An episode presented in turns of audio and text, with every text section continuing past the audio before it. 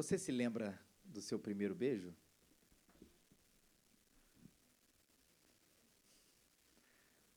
Muita gente riu nesse momento, né? Quase todo mundo evoca uma lembrança positiva desse dia, ou desse momento, né, Lucas? Sorrisão de orelha a orelha. Você se lembra da primeira vez que uma paixão partiu o seu coração? Voltou para casa chorando, fechou a porta do seu quarto, desolado, achando que todo mundo te havia, te havia acabado, você no alto dos seus 13 anos. Maduro, né, Marquinhos? Sabendo de tudo. Você lembra dessa primeira vez que alguém de fato, uma paixão partiu seu coração? Você se lembra da melhor, da melhor viagem da sua infância? Não precisa ser para um lugar caro, pode também ser para um lugar simples, mas que deixou marcado uma, uma, uma história bem legal com você, com a sua família. Você lembra de alguma dor na adolescência? Que talvez até hoje te marque, ou mesmo que como uma cicatriz já cicatrizada ou bem cicatrizada, mas com uma pequena mexida tem o poder ainda de, de evocar algumas lembranças ruins. Você tem uma lembrança disso? Você se lembra da perda de alguém querido? De alguém que ainda hoje você lembra com aquela saudade, talvez uma música evoque o dia dessa perda, mas você se lembra disso? E você se lembra do encontro com o amor da sua vida? Lembra do dia que você o encontrou, que você a encontrou e que vocês ali começaram uma história que se perpetua, que continua até o dia de hoje? Você lembra desse dia? Lembra desse encontro? As lembranças têm um poder tão interessante na nossa vida, não tem? Quantos anos você viajou tentando responder a algumas dessas perguntas ou tentando lembrar de algumas dessas memórias que a gente falou aqui? Gente, eu mesmo, quando estava fazendo esse sermão, coloquei, porque estava falando de lembrança, coloquei a música. E nesse momento a minha cabeça viajou e lembrei de tantas coisas que passaram pela minha cabeça na medida que essa música embalava os momentos, as histórias, os encontros, os choros, as alegrias, que músicas têm esse poder também de evocar na gente. Acho que a lembrança, ela tem um poder mágico de teletransportar a gente.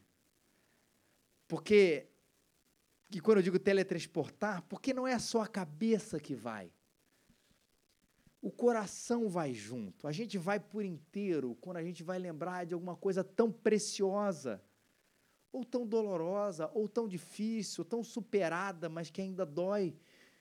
Mas a lembrança teletransporta a gente, leva coração e mentes para um tempo que mexeu com a nossa vida. Lembrança, memória. Em memória de mim. Essa é uma das palavras mais conhecidas de Jesus. Em memória de mim. Mesmo que você não conheça muito Jesus, mesmo que você não conheça muito o cristianismo, certamente, por causa da nossa própria cultura popular, você já deve lembrar dessa palavra sobre lembrança que Jesus uma vez pronunciou: fazer isso em memória de mim. E a que evento, a que momento Jesus vai referir essa palavra em memória de mim? A Santa Ceia, alguns chamam de Eucaristia, a ceia do Senhor, que são palavras diferentes, expressões diferentes para a mesma realidade, para a mesma ordem de Jesus, para que a gente participasse de uma refeição absolutamente única e especial, que não tem apenas um sentido simbólico, ela vai para além disso, mas que a gente chama de sacramento. Tem um simbolismo, claro que tem um simbolismo, porque quando a gente toma o pão, a gente não está tomando um pão apenas.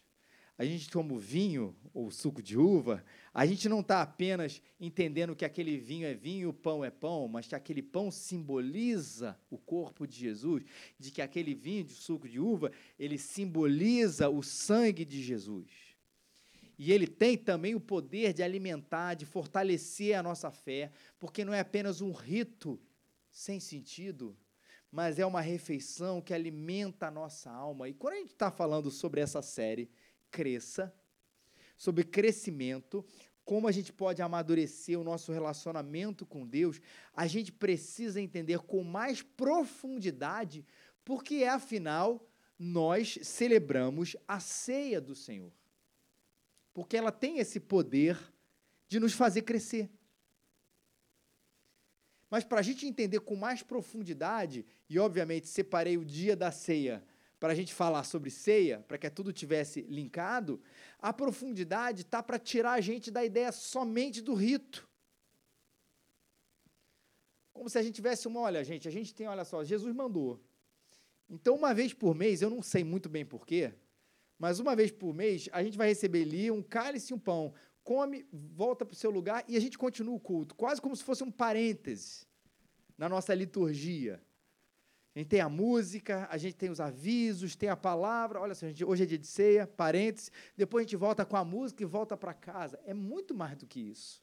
Não é um parêntese, não é um rito. E para entender que se Jesus deixou essa ordem, fazer isso em memória de mim, Gente, se ele deixou para fazer isso, é porque faz sentido. É porque, aliás, faz total sentido.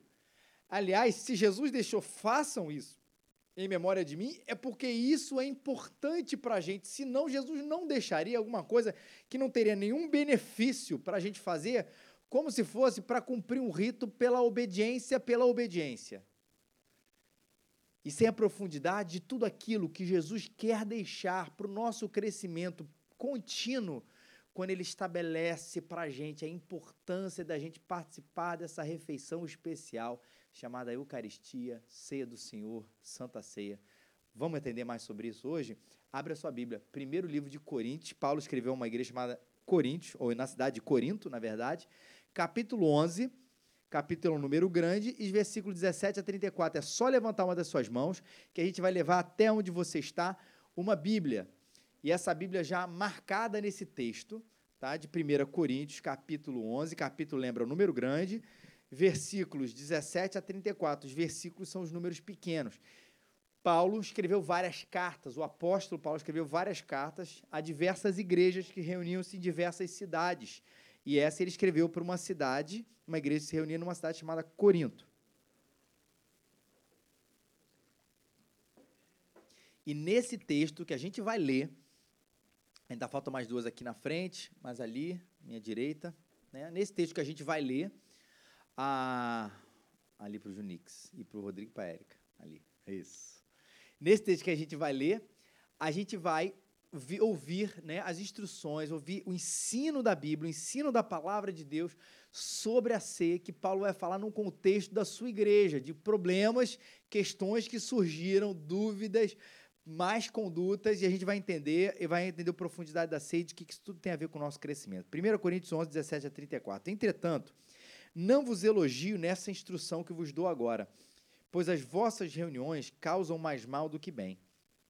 Porque, em primeiro lugar, ouço dizer que há divisões entre vós quando vos reunis como igreja, e em parte acredito nisso.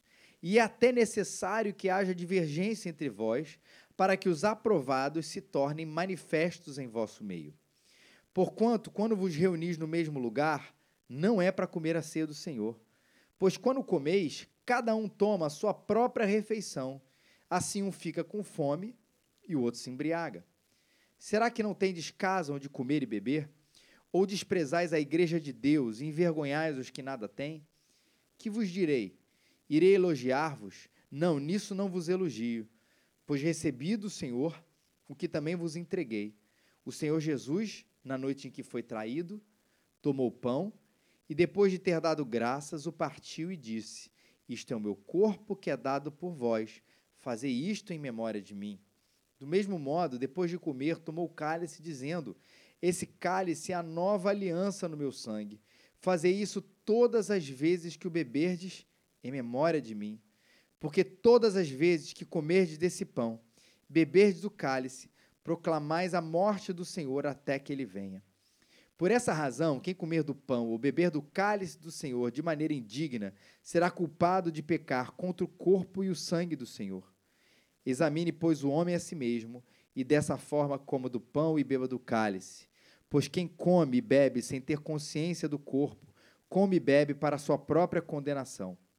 Por causa disso, há entre vós muitos fracos e doentes, e muitos que já morreram. Mas se julgássemos a nós mesmos, não seríamos condenados. Quando, porém, somos julgados pelo Senhor, somos corrigidos para não sermos condenados com o mundo.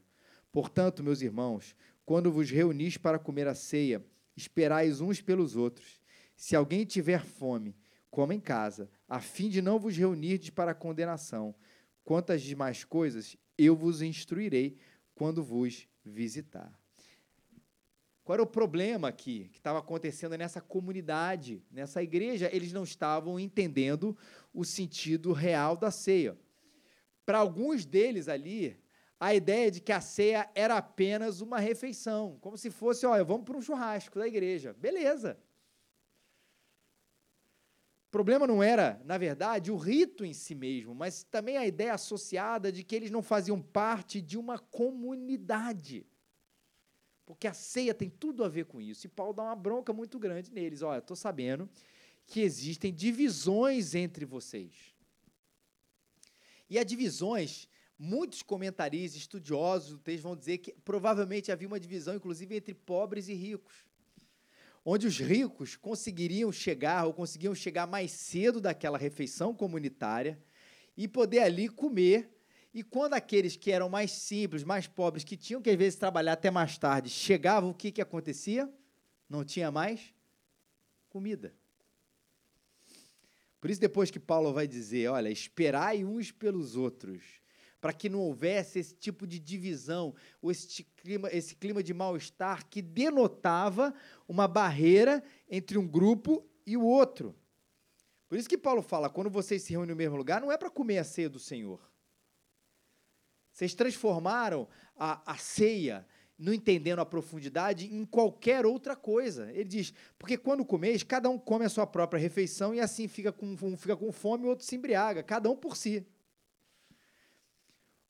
Uns que comiam bastante, outros que comiam quase nada, uns que esperavam, uns, pelo, uns que não esperavam, outros que talvez esperassem, mas era uma bagunça generalizada que mostrava completa falta de entendimento sobre a centralidade dessa refeição, que acredite, não é comer.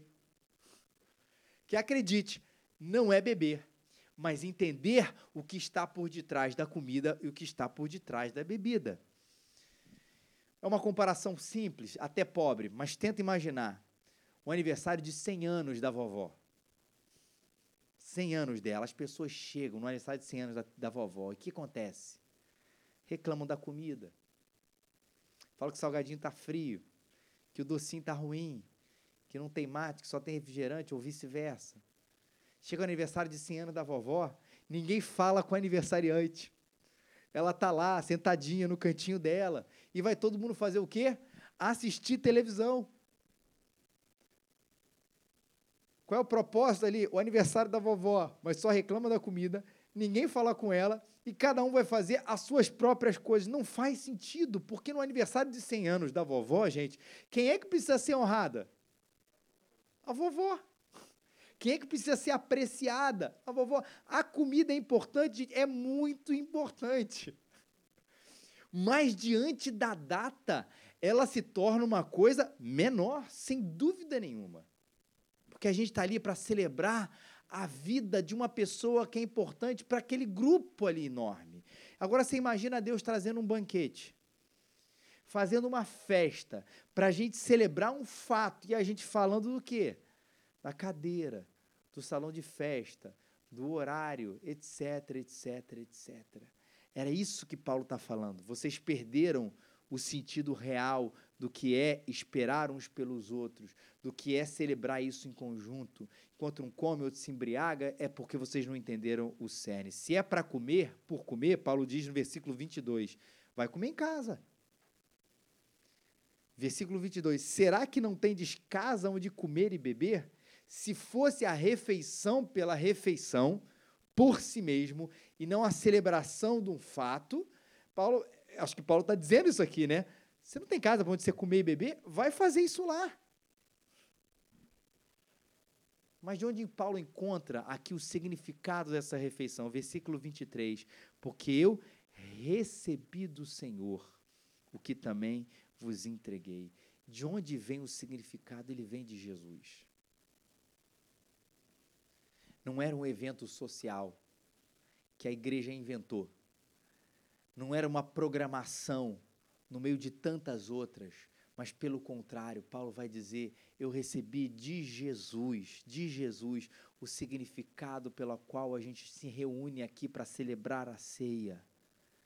E aí no versículo 24 e 25 ele vai dizer: depois de ter dado graças, partiu o pão, disse: Isto é o meu corpo que é dado por vós, fazer isso em memória de mim. Paulo lembrando as palavras de Jesus. Do mesmo modo, depois de tomar, de comer, tomou o cálice, dizendo: Esse cálice é a nova aliança. Fazer isso todas as vezes que o bebedes em memória de mim. Foi isso que eu recebi do Senhor. Não é se o pão é com glúten, se fosse hoje em dia, se o pão é com glúten, se é sem glúten, que tem um provolonezinho delicioso, se é uma ciabatta, se o suco de uva é, é bela esquia, se é maguari, se é integral, se é light, o que for. Não é isso. A questão é o que, que cada um desses elementos aqui vem trazer para a gente. O pão simbolizando o corpo de Jesus, o vinho simbolizando o sangue de Jesus, ou seja, o corpo de Cristo ali, representando a totalidade do sacrifício que Jesus fez pelas nossas vidas, representando aqui o Cordeiro que entregou a sua vida como um todo para o resgate daqueles que são seus filhos e quando isso não está em cena, quando isso não está no foco, no holofote da ceia, Paulo diz: vocês estão se reunindo pelo motivo errado. Mas por que, que a gente lembrar isso?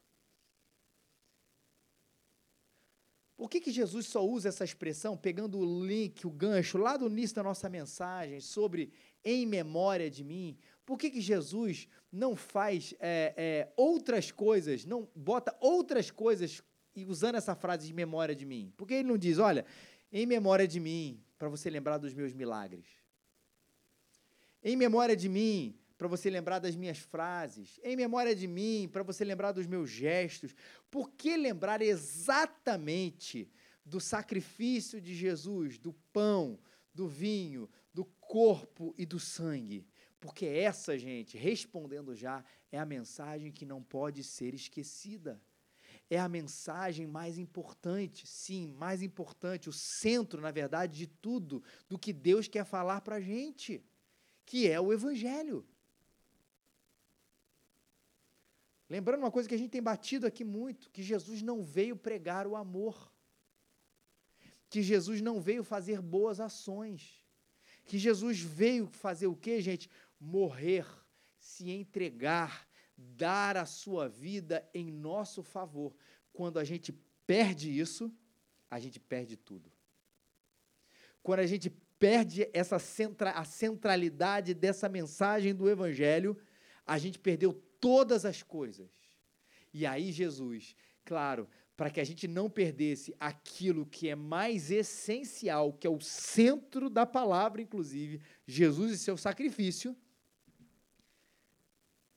lembrem de mim repetidamente fazendo alguma coisa que os seus olhos, os seus ouvidos, mas especialmente o seu paladar se renda à mensagem do Cordeiro. Veja bem, na pregação do Evangelho, a gente ouve a mensagem. A gente vê a mensagem através do pregador.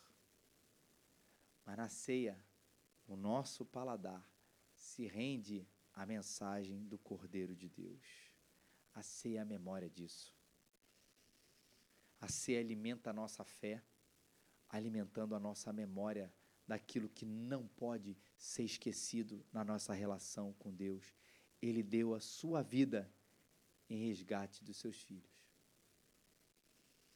É interessante quando você vai olhar a Bíblia como um todo, a importância que a memória tem na, na espiritualidade do povo é enorme. Moisés disse ao povo: Lembrai-vos dos dias que saíste do Egito, da casa da servidão, pois com mão forte o Senhor vos tirou daqui. Portanto, não se comerá pão levedado. Êxodo 13, 3. Moisés dizendo: Lembra do dia. Instituindo também uma outra cerimônia, já no Antigo, a primeira parte da Bíblia, no Antigo Testamento. Uma outra cerimônia para quê? Para que o povo lembrasse do lugar onde estava e o lugar onde está. Lucas 17, 32, Jesus, lembrai-vos da mulher de Ló. Êxodo 12, 14, esse dia vos será por memorial, celebrais por festa ao Senhor através das vossas gerações e celebrareis por estatuto perpétuo. A Páscoa do Antigo Testamento era para ser celebrada, celebrada, celebrada, para que o povo não esquecesse nunca dessa da lembrança daquilo que havia acontecido, de que eles tinham sido tirados, especialmente tirados do Egito e colocados numa nova terra. Não esqueça do que vocês passaram, não esqueça do tempo de escravidão, mas não esqueça também do tempo da libertação. Jesus faz isso com a gente também através da ceia. Não esqueçam dos vossos pecados e não esqueçam da maravilhosa graça. Não esqueçam que vocês eram escravos mas que agora vocês são livres pelo Evangelho, pelo sacrifício de Jesus. Não esqueçam que vocês estavam perdidos, mas agora vocês foram achados. Não esqueçam que vocês não eram filhos, mas agora vocês são filhos. E o que, que muda disso para isso? Não são as nossas boas obras. O que, que muda disso para isso? Não é a nossa adesão a um culto, não é a nossa adesão religiosa, é o sacrifício de Jesus que nos tira desse lugar para aquele. É a ceia que vai nos lembrar disso. Na prática, porque tudo aqui vai ter uma na prática nessa série, vem a ceia. Mas esqueça o ritualismo bobo da ceia. Não sei quantas vezes você já passou por ceias que é uma sincronia de eventos e acontecimentos que, que às vezes fica mais preocupado com a, a, a, aquele, aquele ritual visual do que com a essência em si. Então, já viu isso em lugares assim? As pessoas se levantam ao mesmo lugar. Elas vão lá, pegam a bandeja e elas entregam. Aí não sei o quê. Depois você tem que fazer. Você fica decorando os movimentos de quem está entregando a ceia e daquilo que você tem que ou não fazer no momento da ceia. Quem aqui já tomou o cálice na hora errada, levante uma das suas mãos. E já, e já tem que admitir a, a, a, mentira aqui, e depois tomou o cálice vazio só para mostrar que a hora era certa. Sabe, você quer, você chega, toma, aí você pensa, está todo mundo esperando. Aí o cara diz, agora podeis tomar. E você com aquele cálice vazio, faz aquilo assim, eu não posso. Já... Olha o que está dentro da nossa cabeça. Uma ideia de que, assim, caramba, eu profanei esse momento. Eu lembro de uma igreja que eu pastoreei, que uma vez o cara pegou um diácono pegou uma, uma cesta, era uma cesta de alimento, e a cesta de vime enganchou na, no, na toalha da ceia. Mas ele pegou a toalha e aí caiu aqui. Nossa! A gente fala no público dizer assim, os elementos, eu lembro até hoje, os elementos não foram profanados, gente. Um medo daquele negócio cair. Como se a gente. O, o importante fosse aquele cálice e aquele pão ali em cima. Se não, vai que Deus dá uma fulminada aqui na igreja porque a gente derramou sem querer com ser divino aquilo tudo. É para esquecer esse tipo de ritualismo que às vezes tira a gente, ao invés de colocar a gente no foco, tira a gente e a gente está muito mais preocupado com a mecânica do que com o significado. Mas é lembrar o que Jesus fez pela sua vida. Lembrar principalmente o que a morte de Jesus, a morte de Jesus fez por você. Porque se você esquecer da morte e ressurreição da mensagem, você esqueceu de tudo. Você esqueceu do que é mais importante. Você esqueceu daquilo que é essencial. Por isso a gente tem que lembrar para ser alimentado, para que a lembrança alimente também a nossa fé e a gente esteja ali focado, centrado naquilo que Cristo fez por nós. Mas aí vem uma parte nesse texto, é a parte do terror. Que quem nasceu em igreja morre de medo dessa parte. Por essa razão, quem comer do pão, do beber do cálice do Senhor de maneira indigna, se já treme, será culpado de pecar contra o corpo e o sangue do Senhor. Examine-se, pois, o homem a si mesmo, e dessa forma coma do pão e beba do cálice. Pois quem come e bebe sem ter consciência do corpo do Senhor, come e bebe para sua própria condenação. Está aí um motivo que as pessoas não gostam da ceia. Porque ela lê esse texto de uma maneira absolutamente equivocada. É um teste da santidade. Vamos lá, vai começar a ceia aqui agora, em breve, e a gente vai ver aqui quem tem dignidade aqui para participar da ceia. E a gente começa aqui, olha, eu não posso beber de maneira indigna, senão pode acontecer muitas coisas ruins para mim. E o texto depois vai falar sobre essas coisas. Então, eu vou me examinar a mim mesmo e, dessa forma, comer do pão e beber do cálice. Eu vou participar do meu teste de santidade dominical pré-ceia. E aí, meu querido, em dia de ceia, veja muito bem o que você fez no final de semana. Onde você foi ontem à noite? O que, você tomou ontem à noite? O que, que você assistiu? Aí você olha para aquele negócio, hum, não sei se eu vou participar da ceia hoje, não. Forma uma cultura do medo. E é engraçado que ela, ela é muito religiosa, no mau sentido da palavra, porque ela é passageira. Tipo assim, os, os outros três domingos que não tem ceia, mede o pecado, está liberado. Hoje não, é santidade perfeita, porque é dia de ceia. Olha que religiosidade esquisita. É a cultura do medo. E a outra, que é um problema ainda maior, que a gente não para pensar, é a cultura da autojustificação. Por quê? Para eu ser digno de participar da ceia, eu preciso me purificar. Olha que linguagem esquisita. Para eu ser digno, eu me purifico do meu pecado. Agora, vamos voltar ali? O que é que a gente está celebrando quando a gente participa da ceia do Senhor? Que Jesus morreu pelos meus pecados. Vou usar a língua para usar a justificação que Jesus morreu e me justificou dos meus pecados. Olha a incoerência. Jesus, eu vou celebrar que Jesus me justificou dos meus pecados, me justificando dos meus pecados. Faz sentido isso? Eu vou celebrar que Jesus morreu e tirou todos os meus pecados, fazendo o quê?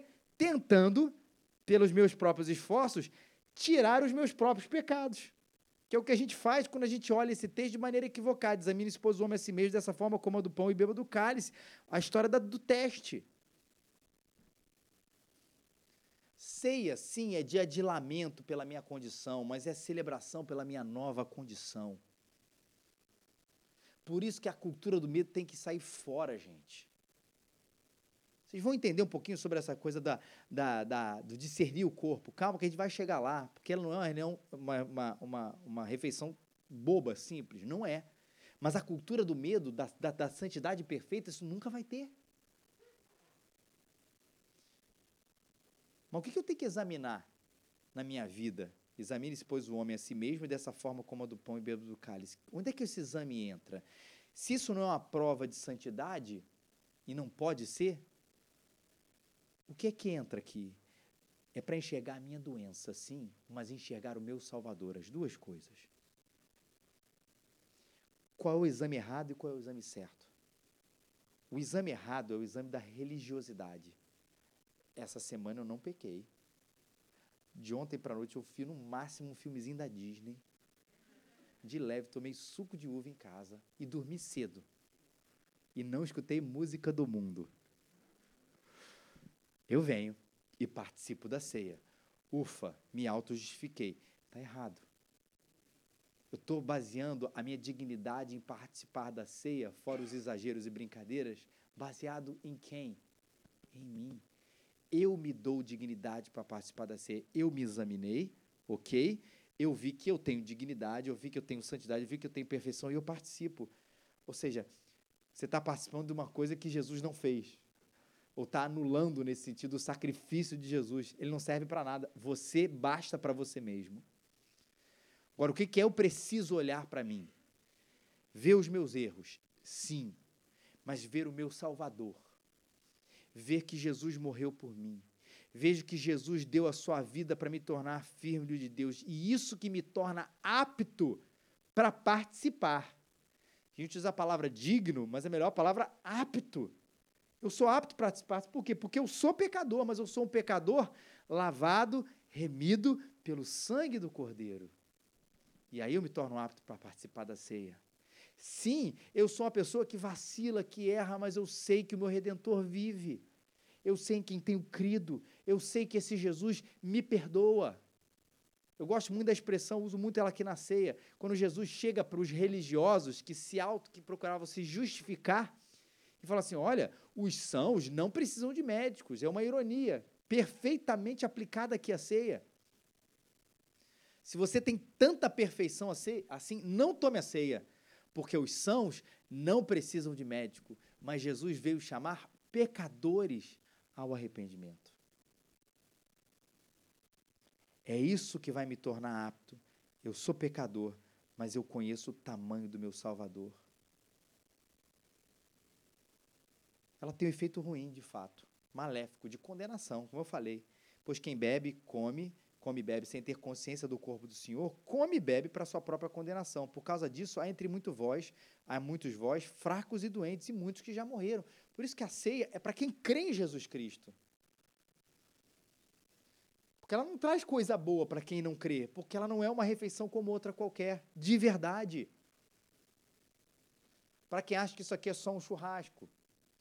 Para quem acha que isso aqui é a participação de um rito a gente foge um pouco da ideia do churrasco, porque a gente não faz aqui aquela celebração de comida, mas talvez o mais parecido, mais adequado de aplicação é a ideia do ritual. Ah, eu vou lá, hoje é dia de ceia, eu vou participar. Por quê? Ah, não sei, não faz isso não. Ah, eu nem creio que Jesus é o Senhor e Salvador da minha vida. Não participa não. Não, não é porque a gente quer você excluído ou coisa parecida, mas a ceia, ela é para quem compreendeu essa realidade, ela não é para virar rito. E aí sim tem um sentido até maléfico, ruim, de condenação. Não é, para quem entendeu de fato o que é o corpo de Jesus, o que ele fez por nós. Mas eu quero falar isso também do lado positivo. Que se ela é capaz de trazer alguma coisa ruim, ela é capaz de trazer alguma coisa boa. Se é capaz de trazer juízo, ela é capaz de trazer bênçãos também para aqueles que participam com essa dignidade de quem é pecador, mas que percebeu quem é Jesus na sua vida. João Calvino disse o seguinte: as transmissões das bênçãos de Jesus a nós é feita de maneira espiritual, de modo, olha que a frase bonita. Ele vem através da ceia, de modo que os elementos permanecem os mesmos, mas nós não. O pão continua pão, o vinho, né, o suco de uva, continua suco de uva. Mas nós não permanecemos o mesmo quando participamos do elemento, dos elementos da ceia. Porque a gente olha para Jesus. Porque a gente olha pelo que ele fez e porque ele comunica as suas bênçãos também através da ceia, quando a gente participa dela e cresce com ele. João 6 diz o seguinte: Então Jesus lhe disse: Em verdade, verdade vos digo se não, olha os elementos ali presentes, se não comerdes a carne do Filho do Homem e não beberdes o seu sangue, não tereis vida em vós mesmos. Quem come a minha carne, bebe o meu sangue, tem a vida eterna, eu ressuscitarei no último dia, porque a minha carne é verdadeira comida, o meu sangue é verdadeira bebida. Quem come a minha carne, bebe o meu sangue, permanece em mim e eu nele. E assim como o Pai que vive me enviou, e eu vivo por causa do Pai, Assim, quem de mim se alimenta também viverá por minha causa. Uma grande discussão se esse texto Jesus estava falando especificamente da ceia, de maneira diferente, ou se está falando da vida dele, mas ele é perfeitamente aplicado. Porque, independente se Jesus estava instruindo nesse texto sobre a Santa Ceia, o fato é que a sua carne e o seu sangue são verdadeira bebida. Se isso é no sentido é, é, é, essencialmente espiritual, mas por que, que não pode ser aplicado para o sentido simbólico, já que aqui está simbolizado aquilo que é colocado aqui nesse texto, a sua carne e o seu sangue. De maneira prática, meus queridos, de maneira prática, aqui a gente já termina. Creia nesse benefício. Creia nessa bênção que é participar da ceia do Senhor. se examine e olhe para Jesus. Examine-se, olhe para Jesus, que você se tornará digno ou dignificado, justo ou justificado ou apto para participar da ceia. E participar da ceia é um momento onde a gente lembra, mas lembre disso também. Nós estamos espiritualmente alimentados quando tomamos do pão e quando tomamos o vinho e quando comemos do pão. A sua carne é verdadeira comida, a seu sangue é verdadeira bebida. Deus comunica bênçãos para a gente, alimenta a gente espiritualmente quando a gente participa da ceia do Senhor. Não participamos por causa da nossa dignidade. A gente participa para lembrar quem morreu pela nossa vida. E essa participação é para a gente crescer.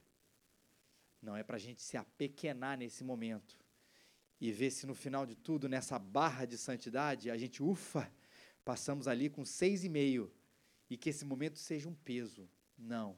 É para que esse momento seja a celebração de quem estava morto, mas agora reviveu, de quem era escravo, mas agora está livre e foi colocado para ser uma comunidade. E aí sim a gente faz isso em conjunto, uma comunidade de gente que crê nessa realidade.